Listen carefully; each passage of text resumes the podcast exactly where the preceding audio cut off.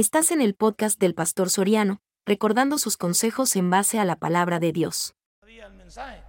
Pues nosotros también tenemos que ser personas que cuando nos enfrentemos a este tipo de, de individuos, de personas naturales, tenemos que tratar de identificarlos. ¿Sabe por qué? Porque el objetivo de un discípulo no es discutir. Nosotros nunca vamos a discutir, a ofender, sino que vamos a hacer lo que dice Pedro, con una prudencia, con una manera solvente, si usted quiere, por el conocimiento, con una manera responsable, nosotros podemos sacar del anonimato o del error a las personas. Si las personas se ponen ofensivas, se ponen un poquito difíciles, nuestro deber, dice la Biblia, sacude tus trapos y sigue de camino. Porque no vamos a, no vamos a caer en el altercado hay gente incluso que nos pregunta para avergonzarnos, pero nosotros no estamos metidos en ese, en ese rollo. Por eso, cuando vimos este tipo de, eh, ateos, tenemos nosotros que identificar quién es el práctico, quién es el dogmático, quién es el capcioso y quién es el escéptico, para poder nosotros levantar. Bueno, yo creo que eso es lo que teníamos. Dijimos en la última parte que una de las cosas que aquí nos interesaba a nosotros tener era que el último de los ateos, el, último, la última clasificación, dice que estos dicen no creer en Dios, pero en su interior duran de su afirmación. O sea, y estos preguntan, ¿y si hay Dios? ¿Dónde está? Y por otro lado dicen, gracias a Dios que soy ateo. O sea, ellos quieren que lo que hacen está correcto, creen que lo que dicen está correcto, creen que está sustentado. Por eso digo, el problema de los que están confundidos es que algunos han decidido morir con su mentira. Hoy en esta noche vamos a ver la segunda parte de la, de la, de la teoría antiteísta. Ya vimos, el anterior se llama el ateísmo y este se llama el agnosticismo. Y el agnóstico es aquel hombre que le es imposible conocer a Dios en su existencia y naturaleza, pues clasifica a Dios demasiado santo y al hombre demasiado pecador. Es decir, estos señores se cierran en el sentido de que un hombre como nosotros, lleno de, mortalidad y lleno de imperfección, no puede acercarse a un Dios perfecto, santo, lo cual es correcto, si no estamos diciendo nada en eso, porque Él dice ser santo porque yo soy santo. No, es que nosotros no nos acercamos a Dios bajo nuestros propios medios. ¿A través de quién nos acercamos a Dios? Eso es lo que ellos no comprenden. Que nosotros como seres humanos no podemos ir a Dios de la manera así como estamos, porque es imposible acercarnos a un Dios con este pellejo, como dicen en mi pueblo. Para acercarnos a Dios tiene que ser a través del mediador, y el mediador es Cristo Jesús, y no hay otro nombre debajo del cielo dado a los hombres en que pueda ser salvo. Y por eso Él, cuando nosotros vamos al Padre, tenemos que ir a través de Jesús a través de Jesús. Por eso el Padre cuando nos ve del cielo tiene que vernos a través de, su Hijo y su sacrificio en la cruz del Calvario. Entonces los agnósticos, aquí en mitad, mitad verdad, mitad mentira. Es cierto, un hombre totalmente natural e imperfecto, le es imposible conocer a ese Dios, como nosotros decimos, cara a cara, porque estamos llenos de imperfección. Pero como lo hacemos a través del sacrificio de Cristo Jesús y no por nuestros medios, porque casi cae en religión aquí, casi caen reglas humanas levantadas por el hombre para poder acercarse a Dios y el hombre no puede llegar a Dios si no es a través de Cristo, porque no hay no hay otro formato de poder hacerlo. Entonces, podemos combatir este punto y concluirlo que cada uno de nosotros debemos de entender que la humanidad siempre tendrá excusas, excusas para desvirtuar la verdad. Siempre querrán meternos en la confusión de ellos y van a, muchas veces a lograrlo cuando implanten la duda en tu corazón. Ese es el problema y, y una de las dificultades del creyente, que no está educado ni preparado. El creyente, por eso el estudio bíblico es esencial, pero también el discipulado, porque ¿qué vas a contestar cuando alguien te interpele, te pregunte, cómo le vas a refutar si no hay conocimiento en tu corazón? Si me interpela un testigo de Jehová, ¿cómo le contestaré?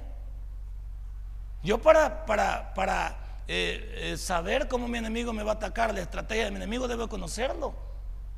Y no hay, no hay manera de conocer al enemigo si no es estudiándolo.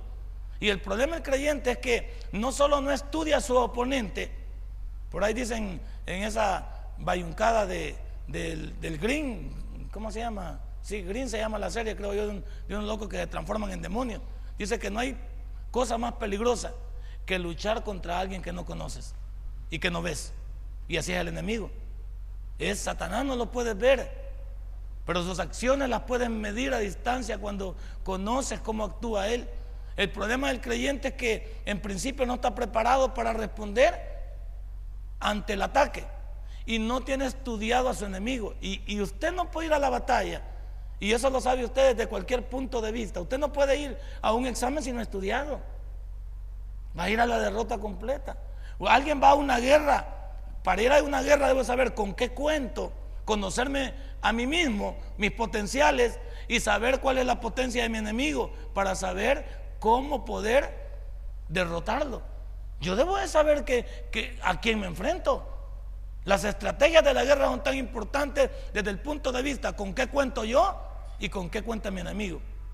Para saber cuáles son sus defectos y poder atacar esos flancos. Y también yo, para saber cuáles son mis defectos y apoyarlos y reforzarlos. Esa es la virtud de uno. Yo debo de saber cuáles son mis defectos, mis debilidades, para apoyar y que no, que no haya fisuras donde el enemigo puede entrar. Y estudiar a mi enemigo para saber cuáles son mis debilidades y tirarle por ahí. Así es. Bueno, aquí un indito dicen que de chiripa, pero valga la, valga la aclaración, de chiripa, pero le pegó a Pedro de Alvarado, en el lugar donde más le dolía. En, en, el único lugar donde estaba, ahí le pegó el indito. No sé si le apuntó, dejaría yo decir, pero la historia dice que de eso murió don Pedro de Alvarado. ¿Ah? Sí, por eso, pero también eh, eh, se retiró de la batalla, después tuvo que huir de nuevo para Guatemala. Entonces, eh, ¿cuál es el punto? Claro, aquel indito quizás apuntó bien en el único lugar donde no tenía defensa a don Pedro de Alvarado. ¿Y qué pulso? Pues? Porque aquí, hay que tener pulso para eso. La pregunta del millón es, ¿tú puedes también defenderte del, enemigo? Y no hablo del enemigo de Satanás físicamente, porque Satanás no te va a aparecer con un tridente, todo rojo, con cachos, porque todos huiríamos. El diablo no es así. Dice que nos enfrentamos no a carne ni sangre, sino contra potestades de la tiniebla. ¿Qué te estoy diciendo en esta hora?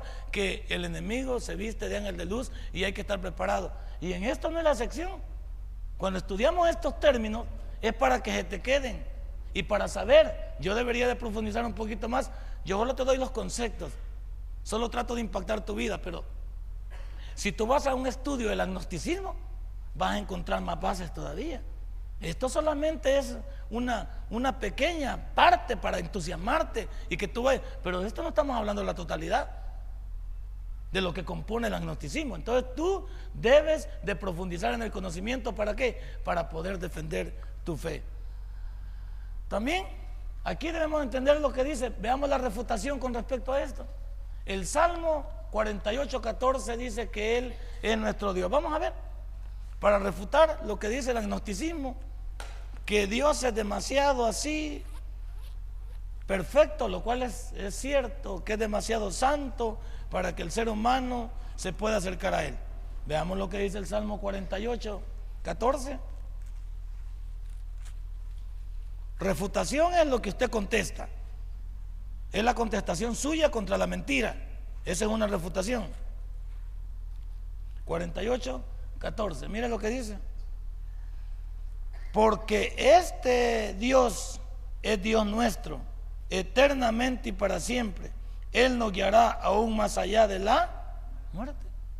¿Y eso debido a qué? A que lo hemos hecho el Señor de nuestra vida. Tú no puedes decir que Dios forma parte de ti si no, no lo has puesto dentro de tu vida. No lo has puesto por estandarte, no es tu bandera. Realmente Él manda en tu vida y cuando digo manda en tu vida, es lo que decía yo en Profecía 2 hoy. Cada vez que vamos a la calle, pensamos que somos creyentes. O vamos a lo que salga. Si vamos a lo que salga, vamos a fracasar. Pero si vamos que somos creyentes, vamos con temor de Dios. Hay cosas que a mí ya no me lucen. Hay aptitudes, vocabulario, acciones que ya no me lucen, por muy simpático que yo me la pique. Y la justificación que yo quiera poner es barata. Todo lo que yo pueda decir en favor mío, justificando mi aptitud contraria a la voluntad de Dios, hasta cierto punto es una patanada. Así, la, la palabra más grave. ¿Por qué? Porque si usted sabe que Dios es su Señor, ¿cómo podría ofenderle con mi actitud? Piense usted. Es como si usted tiene su esposo o su esposa. ¿Por qué usted va a ofender a su esposa y a su esposo? Si ama a esa persona. Y lo que se ama no se destruye. No se trata de correr de uno. No se trata de alejarlo de uno. Porque estas cosas en, en una infidelidad aleja el amor de la persona que lo quiere a uno.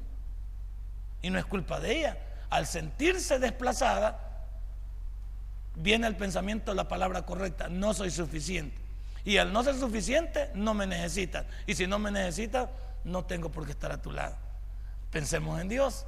Yo le rechazo a través del Espíritu Santo lo contristo. La palabra contristar en el Nuevo Testamento, la interpretación es causar de dolor. Cuando yo le causo dolor al Espíritu Santo emocional diciéndole, no te necesito, vete de mi vida, Él dice, bueno, me aparto porque tú no me quieres y que te vaya bien.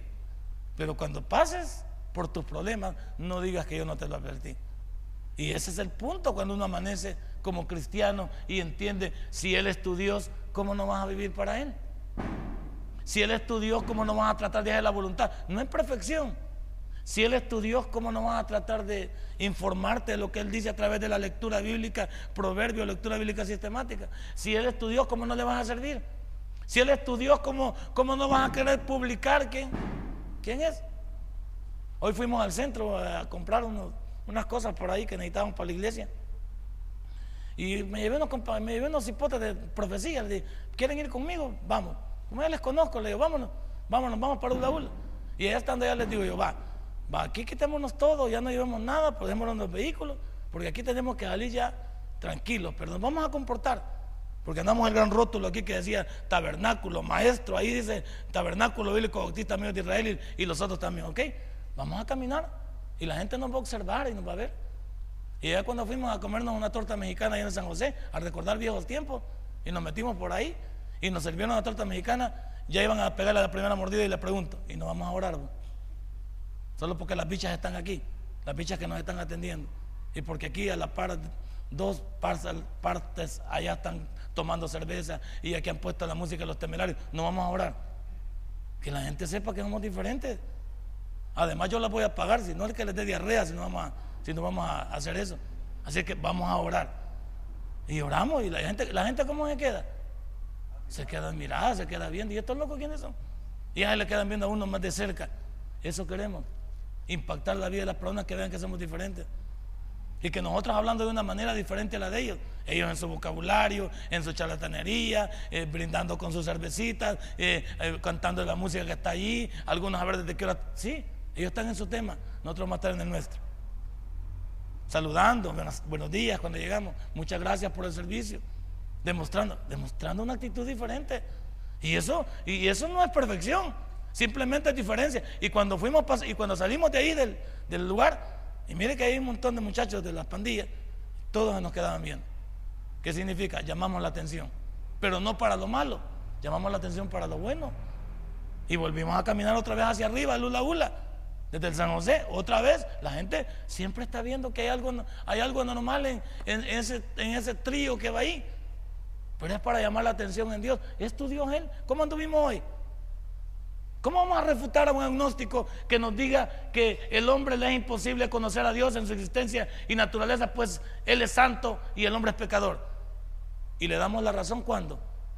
Cuando decimos ser cristianos y no podemos sostener lo que decimos.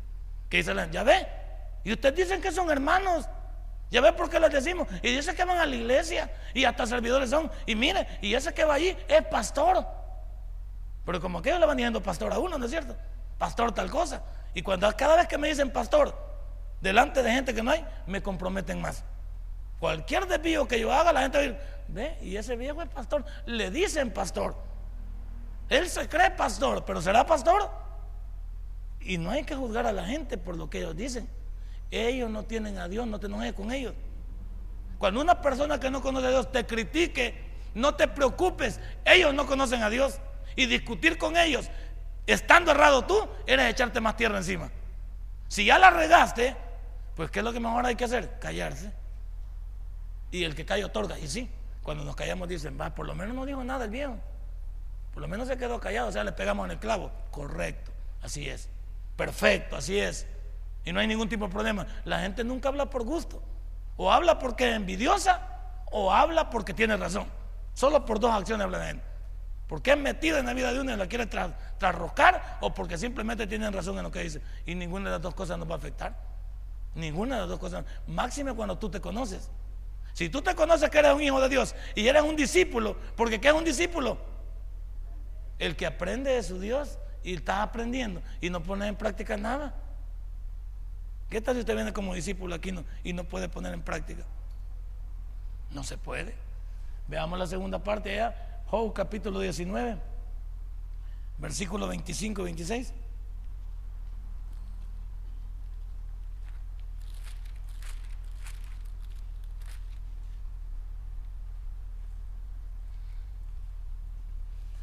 Vaya, mire, yo sé que mi redentor vive y al fin se levantará sobre el polvo y después de deshecha esta mi piel en mi carne he de ver a ¿Cómo estás seguro entonces tú de ver a Dios? Si no es porque le conoces, eso estamos refutando. ¿Cómo te atreves a decir que Dios va a venir por ti? Va a transformar este cuerpo en un cuerpo diferente, en un cuerpo que es semejante al no igual. La palabra semejante no quiere decir que seremos iguales a Dios, parecidos, pero no iguales, porque Él es otra cosa. Él está hecho de otro elemento, Él es eterno, Él es otra situación. Nosotros somos seres humanos transformados semejantes a Él. Pero si decimos conocerle de acuerdo a lo que dice aquí, ¿cómo nos atrevemos a vivir como si no lo conociéramos? ¿Qué esperanza hay de decir eh, eh, yo que me voy a ir en el arrebatamiento? Si yo creo, voy a ir más lejos porque como son discípulos los puedo tratar así. ¿Cómo te atreves a decir que vamos para el cielo si ni lo creemos nosotros mismos? Algunos de nosotros que ni creemos que vamos para el cielo. Oímos pues, oímos que viene el arrebatamiento. ¿Y cuántos vienen con Dios? Amén. No, no, no, no lo grites por emoción. Por eso que los bautistas no somos emocionalistas. Por eso ahí se ha metido una, una cosa en, las iglesias que no está bien que solo es emoción. Repita, diga conmigo, dígale, par. Está bien, es un poquito de impacto, pero ¿qué logro yo? ¿Vas a hacer lo que yo te digo o vas a hacer lo que Dios dice? ¿Te vas a dejar impresionar por mí o te vas a dejar impresionar por Dios? Y muchos nos dejamos impresionar por su hermano. Pues sí, dígame si están aprendiendo, dígame tal cosa. ¿Y cómo decir yo que no? Porque si todos los dicen sí y yo digo no, quedo de dundo. Entonces yo debo decir que sí, o no es así. Dígame cuando están aprendiendo. Todo. Amén. Porque el que no dice, ah, entonces dime que viene a dormir. No estoy en nada aquí. Entonces yo digo hasta para salir del guacal, digo, amén. Pero vos no has aprendido ni papas. O sea, no es, no es el punto aquí de que alguien me impresione y me diga lo que debo decir. Está bien, aquel dice, levante la mano y repita conmigo. Pero repita conmigo es porque te lo dice o porque lo crees. Así dijo Jesús. Le dijo, ¿eres tú el Hijo de Dios? Y le dijo él, ¿tú lo dices porque lo crees o porque te lo han dicho? Si vos me lo decís porque, porque vos crees, bingo. Pero si me decís que porque oíste, ese volado de oídas no me gusta. Y aquí no podemos decir nosotros que esperamos a un Dios que nos va a transformar, que vamos a ser diferentes, cuando nuestra vida no da el verdadero ancho, no solo para que sea nuestro Dios, sino para conocerle. ¿Qué dice Juan 17.3? Como aquí hay que ir despacito, no vamos corriendo porque es cada, cada elemento que estudiamos nos refuerza nuestra fe. Y yo pienso que usted marca su Biblia, la conoce mejor. Ese es el propósito de impactarlo con estos estudios y que usted aprenda. 17.3. Vaya, y esta es la vida eterna, que te conozcan a ti, el único Dios verdadero, y a Jesucristo, a quien has enviado. Entonces, entonces en qué estamos. Pero para que otros conozcan Lo que yo conozco es generado a través de mi testimonio y de mi estilo de vida. Por eso es que la gente, ¿a cuántos corremos de las iglesias por nuestras actitudes? Piénselo. Hay gente que no viene a las iglesias porque nos ve y los dejamos trasroscados. Hay gente que viene con mucha emoción a las iglesias y cuando ve nuestro vocabulario, nuestro estilo de vida, dice, ¿y cómo voy a ir ahí si solo hipócritas van? Y te voy a explicar por qué. Es que el concepto no es tan malo el de ellos. Es que ellos piensan que, si usted ha venido a la iglesia ha cambiado. ¿O no lo piensan así? Porque ellos mismos dicen, vaya, cuando les presentamos el Evangelio, hagámoslo así para que lo entiendan. Cuando les presentamos el Evangelio en la calle y le decimos que si creen en Dios, dicen que sí. Y cuando les pasamos el mensaje de que quieren recibir a Cristo, no, porque mire, fíjese que yo tengo otra señora. Y si yo acepto, tengo que dejarla. Y yo también soy malcriado y debo dejarlo. Me gustan las cervecitas y debo dejarla. Me gusta también este, que el, purito y debo dejarlo. Yo soy un poco malcradito me gusta, y me gustaría dejarlo. Ok, la gente sabe que venir a Dios es abandonar su pasada manera de vivir. Ahora, choquemos con ellos. Y nosotros decimos que venimos a la iglesia y hemos cambiado. Y le damos el mismo timo. Entonces dice, ¿y estos a qué van pues? No se enoje con ellos. Ellos están en, la, capacidad de ver que el que viene a las iglesias viene para cambiar. Y yo tengo lo mismo. No se puede venir a la iglesia a vivir de pantalla. O sea, déjese de casaca si somos perfectos o no. Ya sabemos que no somos perfectos.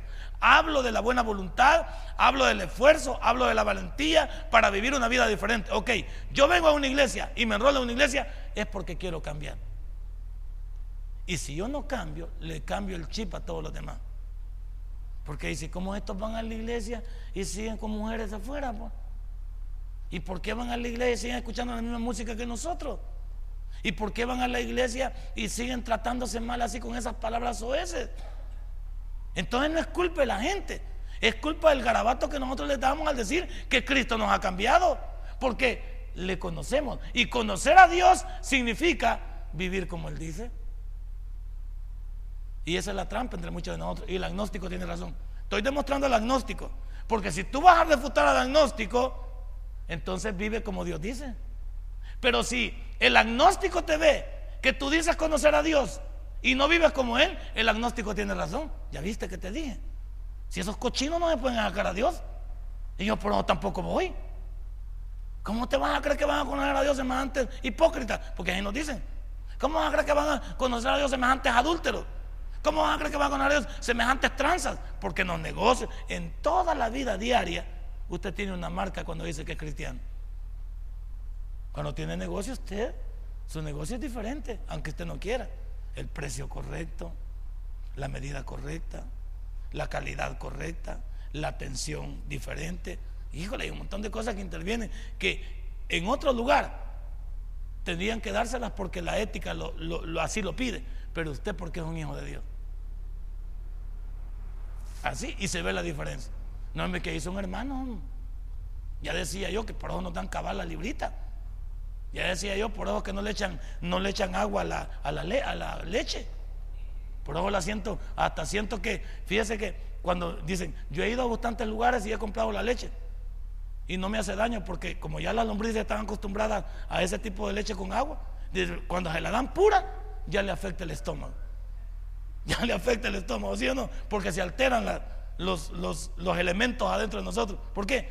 Porque usted es diferente. Y se lo pongo más risueñamente, pero así es, nosotros somos diferentes. Conocemos a Dios. Ahora, ¿cuál es el parámetro para conocer a Dios? Veámoslo en Primera de Juan, capítulo. El parámetro es la medida. La medida para conocer a Dios. Veamos el parámetro. Primera de Juan 2.3. Allá al final por Apocalipsis. No es el Evangelio de Juan, son las cartas de Juan, las pequeñitas. Primera de Juan 2.3. Vaya, aquí está el parámetro. Y en esto sabemos que nosotros le conocemos, va. Si guardamos su mandamiento, ya no fregamos, va. Ya no fregamos. Y en esto sabemos que nosotros le conocemos. Somos diferentes, ¿por qué? Porque tratamos de guardar su enseñanza. No podemos guardarla toda, pero el esfuerzo ahí está. Van a haber equivocaciones, correcto, pero que no sean alevosas, premeditadas, con alevosía, con patada al pecho. El cristiano incluso hasta el pecado le estorba ya. Cuando usted eh, está, eh, ya se dejó seducir, porque a veces es fortuito el pecado, a veces lo sorprende a uno el pecado, pero en el mismo instante ya le incomoda a usted. ¿Sabe por qué le incomoda? Porque usted ya no es. Ya no es carnal, sí, ya no es carnal. Ya las cosas le impresionan, sí. A uno le dan, pero uno ya hasta se siente mal porque dice, ¿qué dirá Dios de mí? Porque no importa que la gente me vea, lo que importa es que Dios ya me vio. Entonces el parámetro para conocer a Dios es, ¿le conozco? Ok, vivo de acuerdo a como dice su palabra. Porque aquí guardar su mandamiento no es respetarlos todos, sino es, ¿puedo yo realmente vivir impactado por Él a través de su consejo? En la mayor parte, imagínate este día, que de un 100%, tú le has echado ganas a un 70, ¿cómo te sientes? Porque aquí es como la nota del examen. Si todos aquí nos calificamos, ¿cómo me calificaré yo? Si yo digo en este día, eh, Pastor Soliano, ¿y usted con qué nota se cree? Pues yo diría, para, para sentirme, para no ser altanero ni ser muy, muy presumido, va. Pues un mi siete, va, así diría yo. Un mi sietón, va. Y ya no me siento mal, va. Pero si ya tiene cinco usted y va para cuatro, para abajo, para tres, está cayendo como el Ministerio de Educación. Necesita mejorar. Y cuando llega a dos, ¿o qué? Malo. Y eso dice uno, dice uno. Ahora, una cosa es lo que diga el pastor Soriano y otra cosa es lo que la gente vio, si es cierto. Porque yo puedo impresionar también a Dios diciendo que tengo un 7. Y el Señor dice, tenés un tu 7. Ni en tus sueños tenés 7, Soriano. Ni en tus sueños. Yo te pongo un tu 2. Ya me fregó el Señor. Porque puede ser que yo impresione. Pero todos aquí, de veras, en el día que hemos vivido sabemos que tenemos. Y sabemos cuál ha sido el parámetro de comportamiento en nuestra vida. Y ese parámetro ha medido realmente el alcance y el conocimiento que tenemos de Dios. Lo ha medido. Y, hemos dejado boquiabierta al agnóstico. Eh, yo pensé que todos eran iguales. No, papá, no todos somos iguales. Que algunos se nos va las, se nos soba las teclas es una cosa, pero no todos somos iguales. Y ese es el problema de las personas. A Ciudad Merlín lo pueden juzgar por alguno de nosotros. Mira, pues no ese que va allí a Merliot, pues, vaya porque ese que va ahí se portó mal, quiere que todos nos hemos portado mal. No necesariamente. ¿Vio cómo se refuta? Usted no va a refutar esto solo de boca, con bravuconadas, con petulancia, con altanería. Va a refutar con lo que ahí hemos leído. Con el conocimiento y la práctica. Conocimiento y práctica. Yo conozco y lo practico. Conozco y la vida así es. En la vida, usted practica lo que estudió, le va a ir muy bien en su negocio, en su trabajo. Porque está poniendo en práctica la teoría que aprendió. ¿Y cuál es la teoría que aprendemos? La lectura bíblica es la teoría. La práctica es el desenvolvimiento diario. Luego, el politeísmo. El politeísmo es una palabra compuesta de poli, que significa muchos, y teos, que significa Dios. Entonces esta, cuando usted oiga de politeísmo, es la creencia en muchos dioses. Ese es verdaderamente el politeísmo. El politeísmo es la creencia en muchos dioses. O sea, bueno, para mí Dios es Alá, para mí Dios es Buda, para mí Dios es Jehová, para mí Dios es qué, eh, el Dalai Lama, para mí Dios puede ser qué, el, el príncipe Carlos, no sé. Porque muchos, pues, como tienen sus dioses humanos. Entonces, cuando hablamos de politeísmo es, sí creemos en Dios, pero también creemos en, en otros también. Y ese es el problema de muchos, poner a Dios y mezclarlo. Y vamos a ver del sincretismo, que es otra cosa. Cuando yo tengo a Dios y lo mezclo con otros, entonces no tengo la confianza en que ese Dios es el mío. Porque yo tengo a Dios, pero tengo otros dioses alrededor. Entonces muchas veces ese es el problema del politeísmo. Que creen, pues sí, que todos los caminos llevan a Roma, que todos los caminos van a Dios. No, sí, ¿y usted en qué cree? En Jehová, ah, sí, porque yo, pues sí, yo soy gnóstico. No, no, yo no tengo problema. Ay, usted, no, yo creo en Buda. Ah, pues sí, y, como hablamos de que el, el respeto al derecho ajeno es la paz. Pero ¿cómo se le llama a eso que estamos diciendo de que tú tienes tu Dios, tú tienes tu Dios, tú tienes Dios? Esa palabra se llama relativismo. ¿Qué es el relativismo? Que cada quien tiene su propia verdad. No, el absoluto ya vamos con Dios, diferente al absoluto. Cuando hablamos del absoluto, es decir, somos monoteístas, allá estamos. Nosotros somos monoteístas, vamos a llegar a ese concepto. Pero ahorita estoy diciendo yo, en el punto mismo, de que el relativismo es, no, hombre, no te preocupes, si él, también cree en Dios. ¿Cuál Dios? No, hombre, cree en el gordito, en el Buda. Ah, pues está bien, respetémoslo. No, hombre, ¿y usted? Ah, pues, no, hombre, yo creo en el, en el, en el Dalai Lama. No, hombre, yo creo en Alá. O sea, ahí vamos. Entonces, ¿qué es esa confusión? Que el ser humano está acostumbrado a decir, bueno, entonces hay un montón de dioses. Pues. y, quiénes son los, padres de esta, de esta religiosidad? Los griegos y los romanos. Pero los romanos son una copia de los griegos. Quienes pusieron más en virtud lo que es el politeísmo la enésima potencia fueron los griegos. A pesar de ser tan inteligentes, fueron tan extremistas con la religión. Y tan también, como les dijeron, tan abiertos. Por eso ellos, cuando Pablo llegó en el libro de los Hechos y les dijo que había un Dios desconocido, ellos se impactaron y dijeron, queremos conocer qué es lo que dice Pablo. Porque como ellos eran politeístas, dijeron, un nuevo Dios.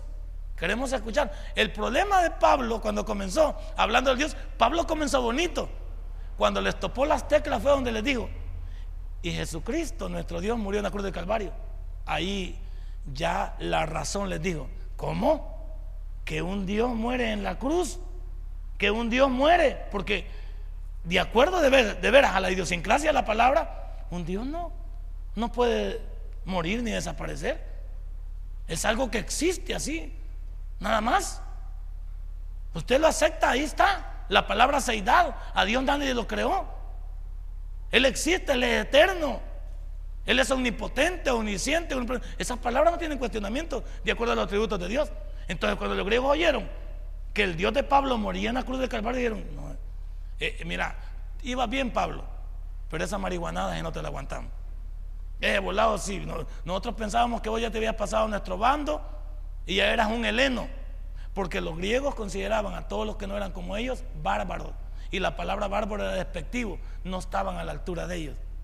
Entonces cuando escucharon a Pablo decir que este Dios, ahí se terminó la reunión y se comenzaron a ir todos. ¿Por qué? Porque Pablo dijo algo que para ellos, en su razón y en su conocimiento, no podía ser. Y es cierto, no puede ser.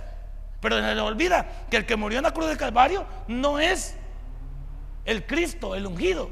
Es Jesús, el hombre, porque él era 100% hombre y 100% Dios. Se le llama eso unión hipostática. Aquel tenía dos, dos cosas en él. Una parte divina y una parte humana. La parte divina es un milagro, no es un milagro de la parte divina. Y la parte humana tuvo sed, tuvo sueño, tuvo miedo. Ahí vamos. Por eso, por eso es necesario conocer la kenosis, el despojamiento de Dios. Y la kenosis está en el capítulo 2 del libro de Filipenses. Ahí está. Ahí está donde Él se despojó de ciertas cosas. ¿Para qué? Para entender al ser humano. Por eso yo creo que tengo la locura en mi mente. Que nadie puede decirle a Dios, tú no nos entiendes porque tú eres Dios. ¿Cómo no nos va a entender si Él se despojó y vino al mundo y sintió el desorden? Sintió la, incomprensión, sintió el dolor, le jalaron su barba, le pegaron, lo azotaron, lo llevaron. ¿Cómo, me, cómo te atreves a decirme que ese Dios que está sentado a la diestra del Padre no te entiende si Él anduvo en este mundo? Por eso que él tenía que encarnarse, que no es lo mismo que la reencarnación. Él tenía que encarnarse, tomar el cuerpo de un hombre porque no se podía haber acercado a nosotros de otra manera no lo hubiéramos entendido, no lo hubiéramos comprendido. Tenía que ser un hombre totalmente normal que hasta el diablo se lo enganchó porque pasó desapercibido. Entonces cuando ese, cuando ese Dios, Jesucristo, sube al cielo, sube plenamente entendido. Por eso está intercediendo por nosotros. Cuando nosotros, el acusador llega delante del Padre y dice algo, ¿cómo sale Jesucristo? Señor, si yo fui allá y sé lo que eso pasa, si yo me expuse, Padre, tú me lo diste a mí. Y tú dijiste que el que estaba en mis manos nadie lo arrebatará. Entonces cuando, cuando pasa eso, ahí entra la parte nuestra. Pero de otro modo no podemos entender eso. Entonces, esto es la creencia de muchos dioses. Usted lo puede refutar fácilmente en los primeros seis versículos del capítulo 20 del libro de Éxodo. Ahí lo puede. ¿Quiere que lo leamos? Sería bueno. Seis, seis versículos toca a Dios para comprobar que Él no quiere que le pongas a nadie enfrente de Él. Él no quiere que lo quites a Él del lugar que se merece en tu vida. Éxodo capítulo 20, que es el decálogo, o los diez mandamientos, en seis versículos creo yo, no me equivoco, voy a ver si es cierto. Sí, en, en cinco versículos, veamos. Cinco versículos suficientes para entender que Dios no comparte su gloria con nadie y que no hay tal cosa del politeísmo. Y habló Dios todas estas palabras diciendo, yo soy Jehová tu Dios que te saqué de la tierra de Egipto, de casa de servidumbre. No tendrás dioses ajenos delante de mí. Y esa palabra Dios está con D minúscula.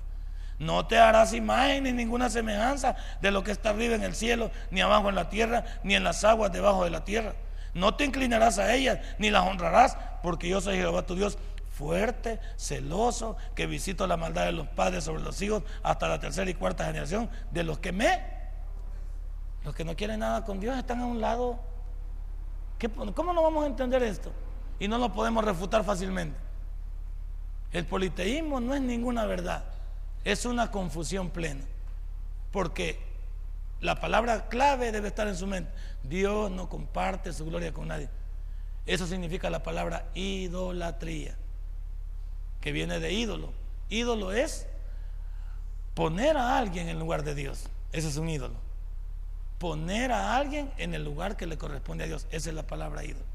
Entonces idolatría es adorar a ese ídolo y quitarle la adoración al que verdaderamente se lo merece, que es Dios. Idolatría. Entonces Dios no comparte su gloria con nadie. Y usted lo debe entender. Entonces, ¿cómo hay cristianos que podemos tener nuestros pequeños ídolos si ya no nos luce de ninguna manera? Ahora vemos el enoteísmo. El enoteísmo es que en todos los dioses hay algo bueno, pero el mejor es Jehová. Bueno, ¿en qué estamos? Esto no es ni chiste ni limonada, pues. O sea, este tiene que, este quiere quedar bien con el diablo y con Dios. Y no se puede servir a dos señores. Estos son más olímpicos, pues. Estos no quieren ofender a los demoníacos y, quieren, y no quieren defender también a los que tienen un poquito de fe. Estos dicen, no hombre, está bien. En todos los dioses hay algo bueno. Pero no se preocupen, el mejor de todos es Jehová. Aquí nosotros no nos manejamos así. No nos manejamos con mitades de verdad. No nos manejamos con pedazos de verdad. No nos manejamos queriendo ser simpáticos con los demás. Y ese es el problema de muchos cristianos. Usted cuando le dice hermano a un testigo de Jehová, lo está enganchando. ¿Y por qué dice? No, pero es que no hay que ser malcriado. ¿Cómo, dice? Si es que yo, yo, puedo tratar a un testigo de Jehová, buenas tardes, buenas noches, ¿cómo está? Un gusto conocerle. Pero de ahí a decirle, hermano, mi hermano, eso ya es imposible. Eso no. Porque para que sea mi hermano, Jesús dijo, mis hermanos son aquellos que hacen la voluntad de mi Padre que está en los cielos. Entonces, si aquellos que nosotros le damos, decimos hermanos también a los católicos, los hermanos católicos, yo sé que el pastor, y es el pastor, es porque él, pues sí, acuerde que él es psicólogo, él quiere ser así, tranquilito, pero es que hay gente que no se le puede grabar. Ve, ya viste que el pastor nos dice hermano, y estos desgraciados de Merliot dicen que no somos hermanos de, nosotros. O sea, ¿a quién le vamos a creer? Claro, ahí hay, hay alguien que te está diciendo.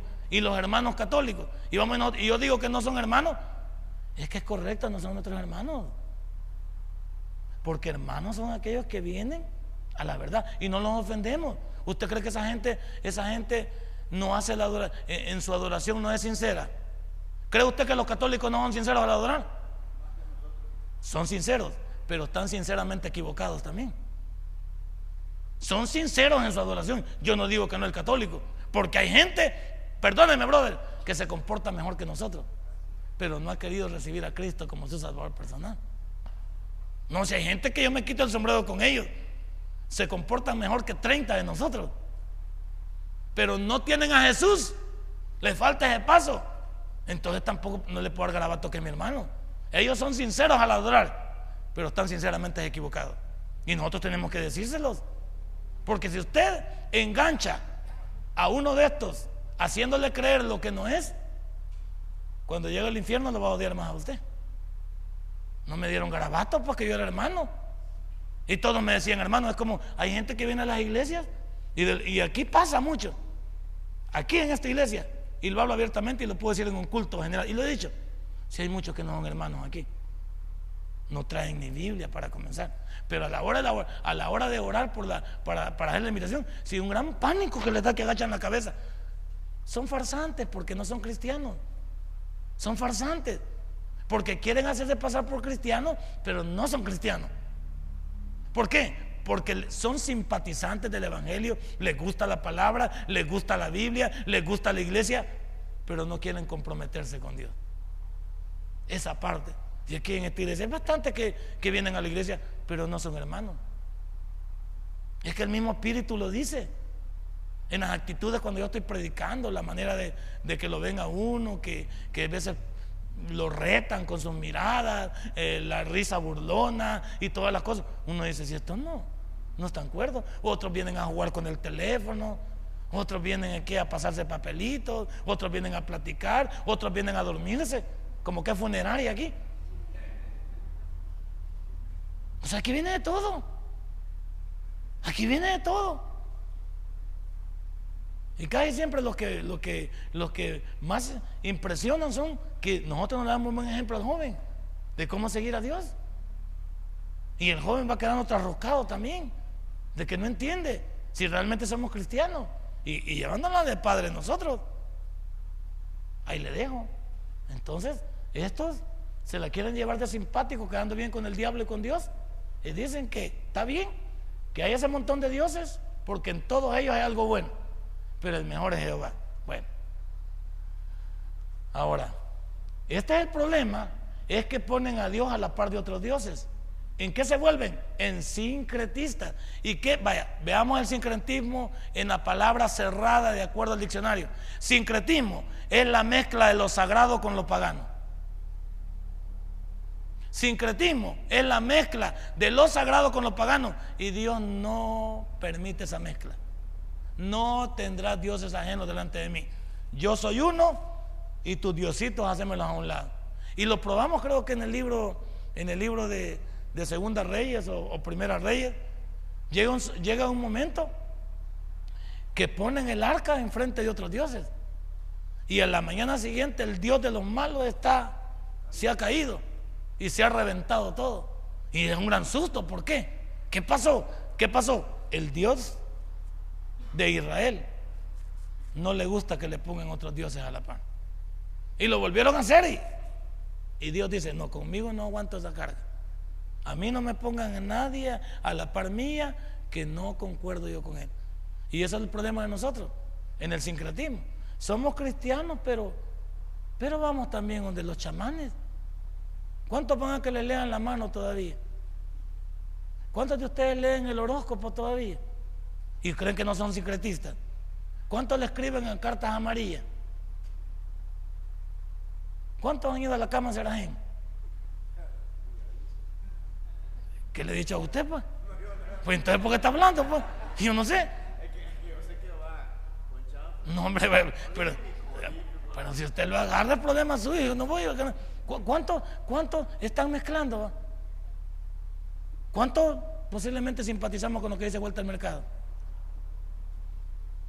Simpatizamos con lo que dice cualquier, cualquier actor, cualquier este, deportista, porque hoy todos opinan. Todos opinan y no tienen un respaldo detrás de ellos, no tienen un testimonio. ¿Quién opina hoy? ¿Qué, dijo este señor que le, invitaron a Canal 12 a hablar de la, del Día Mundial del SIDA? Dice, señores, este, estamos ahí en el punto de que todos se hagan el examen para saber si están enfermos. No, hombre, Hagamos eso, pero también digámosle a la gente que respete a su familia, que no se metan con, que no comiencen a jugar con el sexo. Si no necesita, dice, es que necesitamos que el gobierno invierta en prevención. Si la prevención es, sí, guárdate para tu familia. Guárdate para tu familia. Usted ya tiene mujer, se acabó. Usted ya tiene marido, se acabó. Usted está joven, espérese tranquilo. Deje andar de loca y de loco. Ya va a aparecer. ¿Por qué? No le decimos a la gente que lo mejor es el fiel. ¿Cuánto nos ahorraríamos en millones ahí ya? Y ahora, y ese señor decía, y queremos que el gobierno se prepare para que, para que pueda atender al, mayor número de, infectados de SIDA. Entonces no se van a detener de pecar. Pues. Y el pueblo tiene que aguantar con el lío de un montón de pecadores. Lo mejor es, compónganse, desgraciados. Compónganse. O sea, dejemos, dejemos la inmoralidad. Y con eso tendríamos, yo levantaría un, un anuncio con eso. Seamos fieles. Punto, si ese es el mejor mensaje. Sé fiel a tu familia y sé fiel a ti mismo. Punto, va. Cuando tú eres fiel a ti mismo, eres fiel a... ¿Qué? Si sabes que estas enfermedades las puede llevar a tu señora. Imagínate a alguien que quedemos infectado e infectamos a la persona que más queremos colateralmente. No porque no sabemos si la señora está esterilizada. No vaya más adelante usted. Entonces no vaya de alcanzativo también. Entonces, o puede ser que la mujer sea estéril. Entonces, ¿qué estamos diciendo? Yo en esta noche quiero decir que ¿para qué llamar a tanta, a tanta prevención en los canales si pues este hombre le hubiera dicho, señores, dejemos de pecar, hombre. Dejemos de pecar. Volvamos a la manera natural. Hombre con mujer. No hombre con hombre. Mujer con mujer. Y no es lo que dice el libro de, Romanos capítulo 1, pues, que los hombres dejaron su manera natural de tratar sus cuerpos y se pervirtieron hombre con hombre pues, y mujer con mujer. Entonces, no mezclemos. Queremos a Dios, no hagamos mezcla. Somos cristianos, no mezclemos, porque es sincretismo. Veamos el sincretismo, ahora ya como, como una palabra y como también una parte misma de la, de la, de la teoría antiteísta. Es poner a Dios a la par de otros dioses, es mezclar lo sagrado con lo pagano, no tengo más que explicar. Es la mezcla de lo que Dios es, mezclándolo con lo que no es. Y eso ya a Dios no le llega, como dicen en mi pueblo. ¿Qué es el panteísmo? El panteísmo confunde al creador con lo creado. ¿A dónde va llegando el panteísmo? Estos dicen que todo es Dios. El panteísmo dice que todo es Dios. Hasta lo inanimado creen ellos que es Dios. Porque la misma materia para ellos significa un Dios. Si todo es Dios, entonces para ellos dicen, no, no te preocupes. Casi estamos regresando al pasado, donde el hombre tenía miedo al rayo, a la lluvia, al trueno, eh, al fuego, al sol, eh, etcétera, etcétera. Entonces, ¿qué estamos diciendo? Que nosotros vamos a decir que todo, todo es Dios. No, momentito. Hay un Dios de acuerdo a Génesis 1.1. En el principio creó Dios los cielos y la tierra. Y ese Dios es diferente para decir que todo es Dios. No. Y ese es el problema del panteísmo. Aquí está. El universo dice, en su estado de continuo cambio, no es más que la manifestación de una sustancia que se llama Dios. O sea, Dios es todo y todo es. De acuerdo a esa evolución, pues sí, porque vamos a decir que la palabra evolución tiene respaldo. Todo está cambiando. Porque la evolución es cambio de estado. Lo que era hace un segundo, ya no es ahorita. Todo está cambiando. El mundo está cambiando. ¿Sí? El calor puede estar aumentando, puede estar decreciendo. Puede presentarse una lluvia y puede quitarse. Los cambios son así, la evolución va avanzando o va decreciendo. Pero aquí tenemos que decir que en esta parte, pues no hay. ¿Cuál es la refutación que tenemos? ¿Cómo les contestamos? Con Génesis 1.1. Con eso les contestamos. Fácil. No tenemos nada más que decirle a, a estos señores del panteísmo. Si ellos creen que todo es Dios, entonces veamos quién creó lo que ellos dicen. ¿Quién creó todo lo que vemos? Hay un legislador detrás del universo, como vimos en la cosmología. Allá lo vimos. En la cosmología vimos eso. Y vimos que detrás de este universo hay un legislador. Pasemos al materialismo, que ya es una parte más delicada. El materialismo Solo existe, dice, para ellos la materia. Y el espíritu es una consecuencia de esta. niega la existencia de lo espiritual. Para ellos lo que importa es lo que se ve. Para ellos lo que importa es lo que lo tangible. Para ellos lo que importa es lo que usted obtiene, lo que usted tiene. Entonces por ello le hacen énfasis a la materia. Por eso ya usted vieron el señor el Carlos Marx con su, con su libro El capitalismo, que hablaba de las famosas luchas de clases y decía los enfoques mismos en cuanto a qué, que incluso decía que la religión es el opio de los pueblos. Y por eso es que creo yo que nació a través de los señores jesuitas una teología que se le llamó la teología de la liberación. La teología de la liberación que los jesuitas promovieron y, que hasta ahora lo estamos viendo que ha sido una realidad es tomar las armas y liberarse a través de ellas. Y Dios no habla de eso. Por eso es lo que hablaban los jesuitas. Tomemos las armas y liberémonos. Es la teología de la liberación. Dios me ha dado eso. Esas armas las utilizo para matar a los demás y lograr mis objetivos. El problema es, de acuerdo a lo que el materialismo siempre ha dictado, y en el libro del señor Carlos Mar dice, pues sí, que hay que hacer el repartimiento equitativo de la riqueza. El problema es que pobres siempre van a haber. ¿Por qué? Porque a alguien a que le pongan millones en la mano, si no lo puede manejar, terminará pobre. Ahora digo una cosa, si una persona se ha ganado eh, eh, lo que tiene en base a su esfuerzo, ¿por qué lo vamos a quitar? Tiene derecho a disfrutarlo. Estamos correctos. Entonces, ¿qué es lo que pasa? Yo creo que el comunismo no era malo en la esencia, porque el comunismo es vivir en comunidad y vivir equitativamente. Ahí no está lo malo. El problema es que choca con la imperfección, la avaricia y todo el desorden que el hombre tiene en sí. El hombre no está a gusto con lo que es. Entonces el comunismo buscaba así, vivir todos bajo la misma perspectiva, tener ahí que, que todo fuera común para todos los seres humanos, pero no se va a poder, porque el ser humano está trasroscado.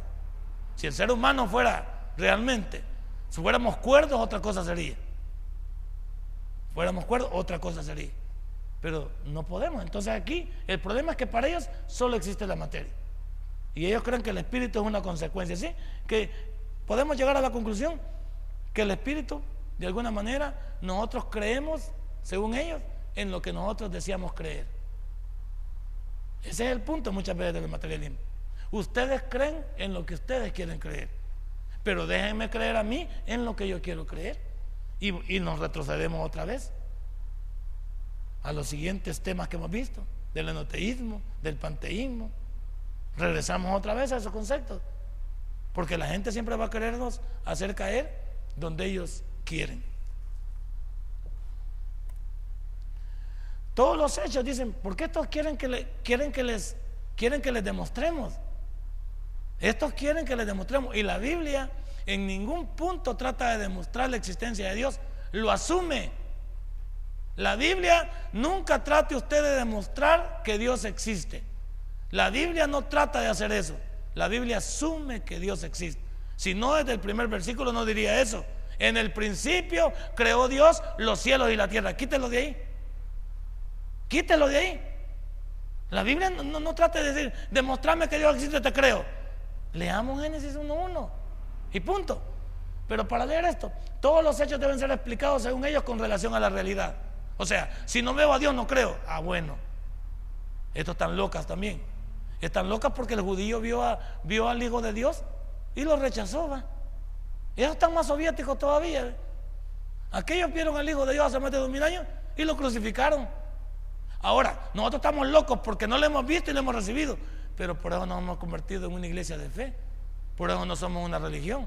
Somos una fe que sin haber visto a Dios le hemos recibido en nuestro corazón. Y por eso tenemos la ventaja de ser arrebatados, premiados en el cielo, y nos vamos a casar con el Cordero, vamos a ser la esposa de Él, vamos a venir en la, segunda venida a establecer el milenio y seremos coherederos.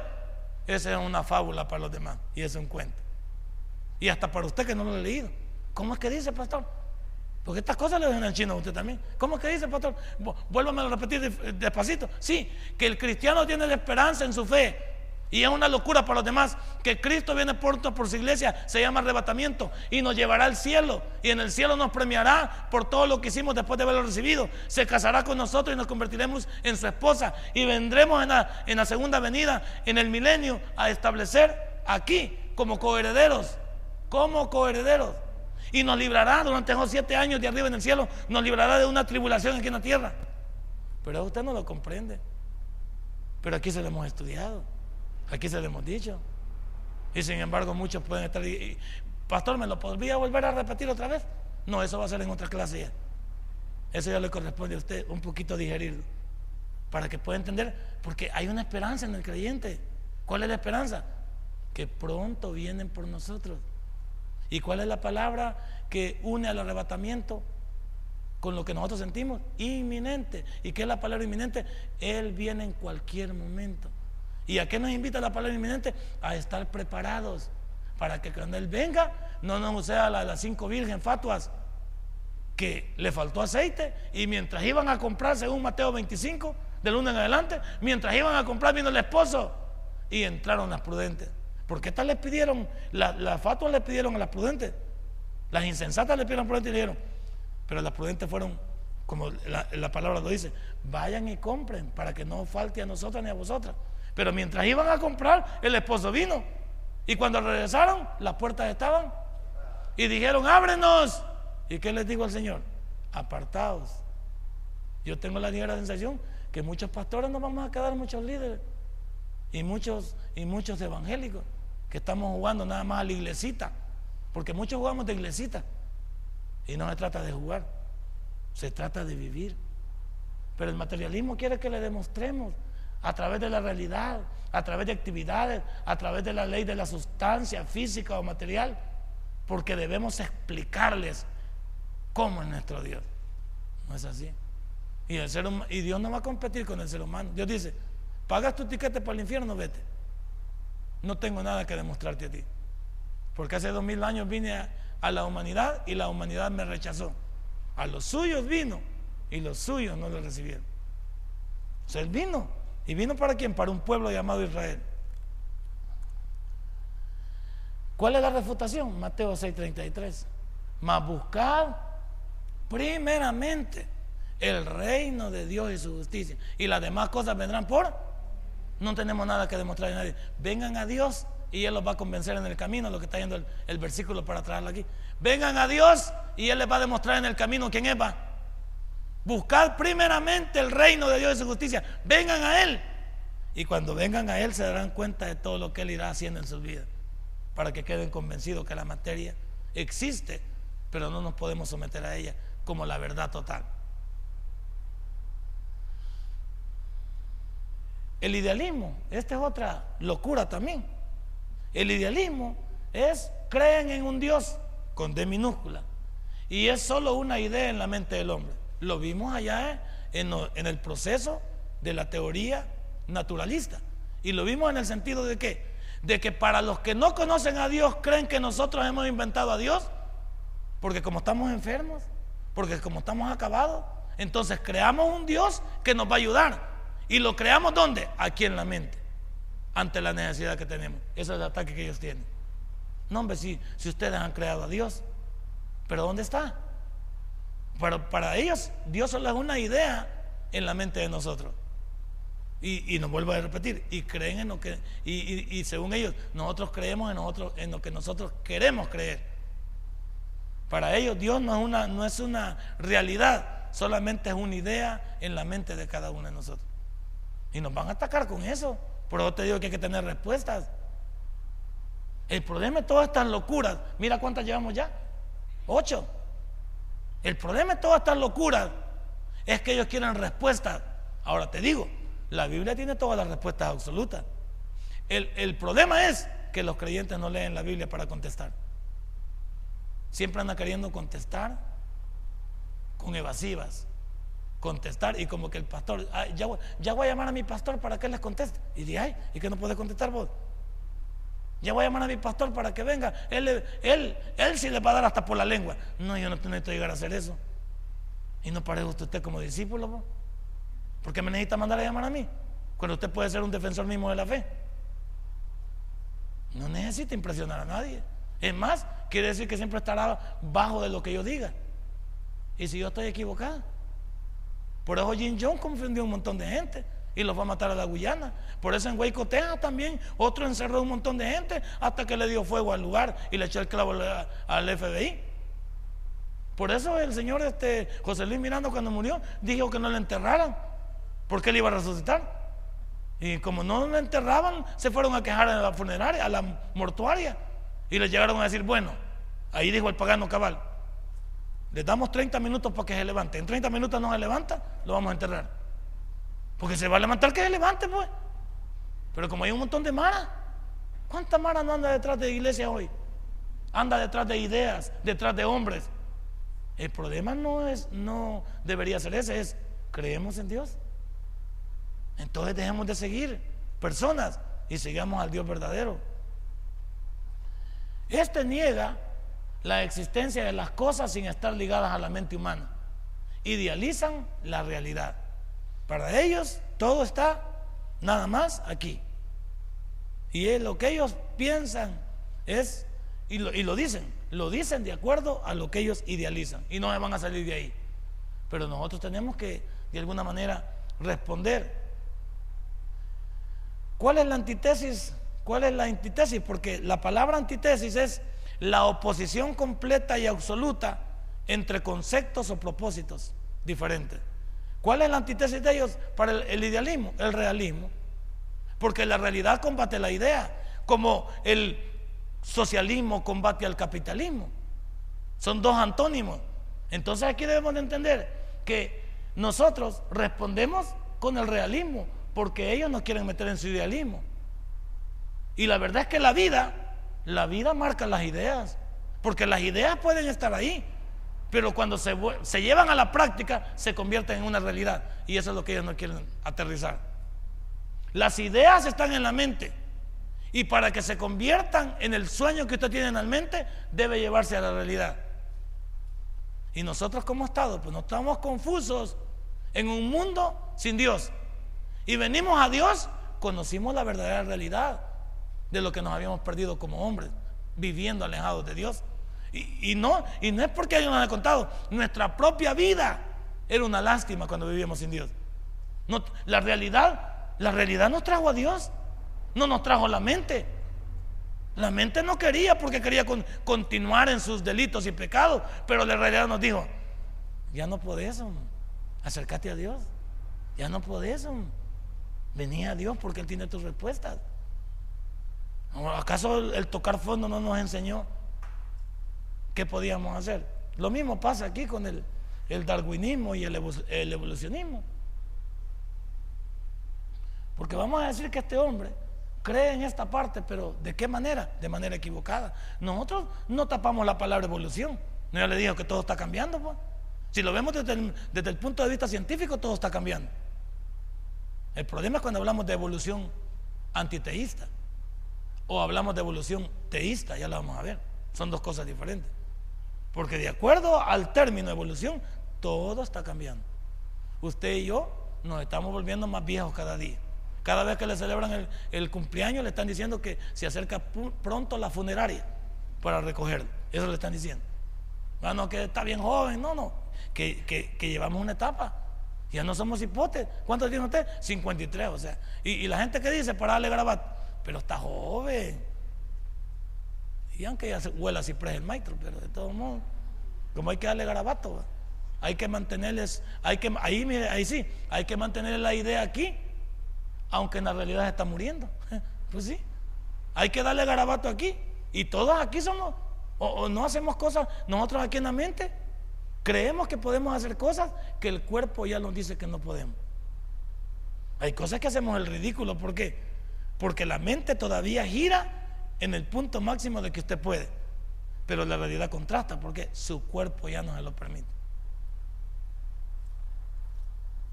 ¿Ok? Lo dejamos aquí y seguimos la próxima semana. Póngase de pie. Vamos a recoger nuestros diezmos y nuestras ofrendas. Vamos a darle a Dios. No le digo si ha aprendido porque debe de haber aprendido. O sea, aquí no hay tal cosa de que, hermano, han aprendido. Si este mensaje ha impactado tu vida, puedes visitarnos y también puedes buscarnos en Facebook como Tabernáculo Ciudad Merliot. Sigue con nosotros con el siguiente podcast.